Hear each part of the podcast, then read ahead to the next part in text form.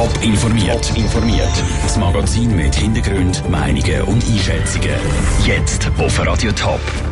Welche Zukunftsbilder erwartet der Ostschweizer Challenge League Club, der FC Wil und wieso der Bundesrat Johann Schneider-Ammann an vorderster Stelle für Berufsbildung in der Schweiz kämpft? Das sind zwei von den Themen im Top informiert. Im Studio ist Nina Frauenfelder. Beim FC Wil rumoret es schon seit längerem. Immer wieder sind Trainer oder Spieler entlassen worden oder auch gegangen. Aber wie es jetzt aussieht, ist die Situation noch viel schlimmer. Die türkischen Investoren, die den Club vor eineinhalb Jahren übernommen haben, wollen offenbar aussteigen. Vera Büchi, zuerst einmal die Frage, welche Informationen sind denn wirklich wahr? Also zuerst mal hat der Club noch gar nichts bestätigt. Er will in einer Viertelstunde an einer Medienkonferenz bekannt geben, wie es jetzt weitergeht mit dem FC Wil.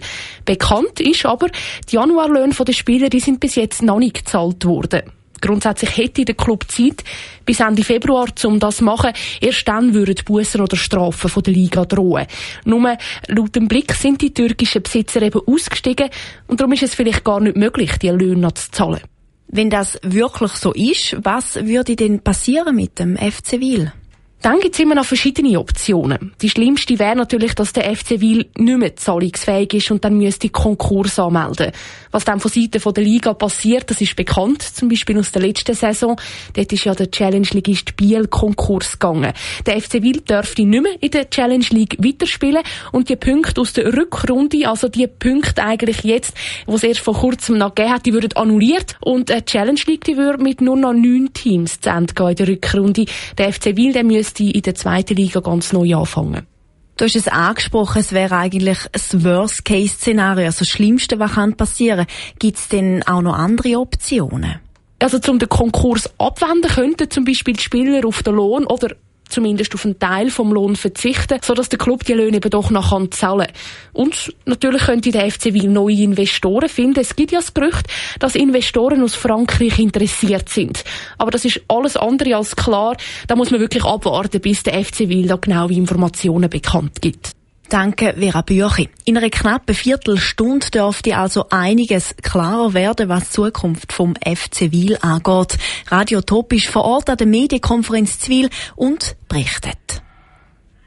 Ein Sechser in der Matur ist nicht zwingend für eine steile Karriere. Auch Schüler, die Mühe haben und nicht so gute Noten heimbringen, können beruflich Karriereleitern durchaufklettern.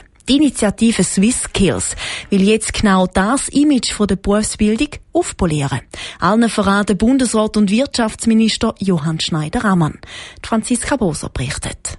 Maurer, Gipser und Trockenbauer. Im letzten Jahr haben die Schweizer Lehrlinge bei der Berufseuropameisterschaft der Nationenwertung Gold abgeräumt. Erfolg, der den Lehrlingen zu gönnen ist. Die meisten haben nämlich einen steinigen Weg hinter sich. Die Margret Stamm, Professorin für Erziehungswissenschaft an der Uni Freiburg, hat der schulischen Weg der Teilnehmerinnen und Teilnehmer untersucht. 60 Prozent sind mittelmäßig oder schlechte Schüler gewesen. Sie kommen zum Teil aus sehr einfachen Familien und haben auch einen Schulabschluss, wo man muss sagen mittelprächtig oder sehr einfach. Die Note, die am Schluss im Zeugnis steht, ist also nicht ausschlaggebend. Gefragt sind ganz andere Talente. Zielstrebigkeit, Stress, äh, mit Stress können umgehen, enorm leistungsmotiviert sein und auch äh, bereit sein, in der Freizeit zu arbeiten. Wer diese Fähigkeiten mitbringt, kann so mit einer Lehre ganz nach oben arbeiten. Das duale Berufsbildungssystem ist der Stolz der Schweizer Wirtschaft.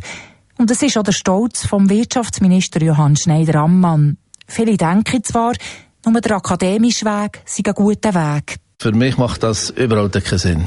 Erstens muss bei uns da jedes äh, das können machen, was sich selber am besten qualifiziert und interessiert äh, fühlt. Wenn jemand eine Berufsbildung macht, ist das bei uns hoch wertgeschätzt, weil wir wissen, dass wir mit den berufsbildeten Menschen die Firmen können am Leben erhalten und die Firmen können zu Jobmaschinen machen. Und mit einer Lehre hat man später ja schliesslich alles offen. Mit der Initiative Swiss Skills will der Wirtschaftsminister zusammen mit den Arbeitgebern das Image von Lehre verbessern. Für das müssen wir unbedingt die Eltern überzeugen, sagt Margret Stamm. Das Elternhaus spielt halt eine ganz zentrale Rolle, dass sie sagen, mach das und das kannst du und wir wissen das und so.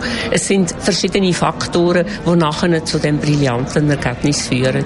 Die Margret Stammer hat darum ganz bewusst vor einer Berufselite. Wie gut dass unsere Lehrlinge wirklich sind, können sie schon gleich wieder zeigen. An den SwissSkills 2018 in Bern kämpfen 800 junge Hoffnungsträger in 60 Berufen um einen Schweizer Meistertitel. Der Beitrag von der Franziska Boser. Übrigens, die beste Schweizer Steinmedizin, die kommt aus der Ostschweiz. Ein Video von ihr in ihrem Beruf gibt's auf toponline.ch. Top informiert, auch als Podcast. Mehr Informationen gibt's auf toponline.ch.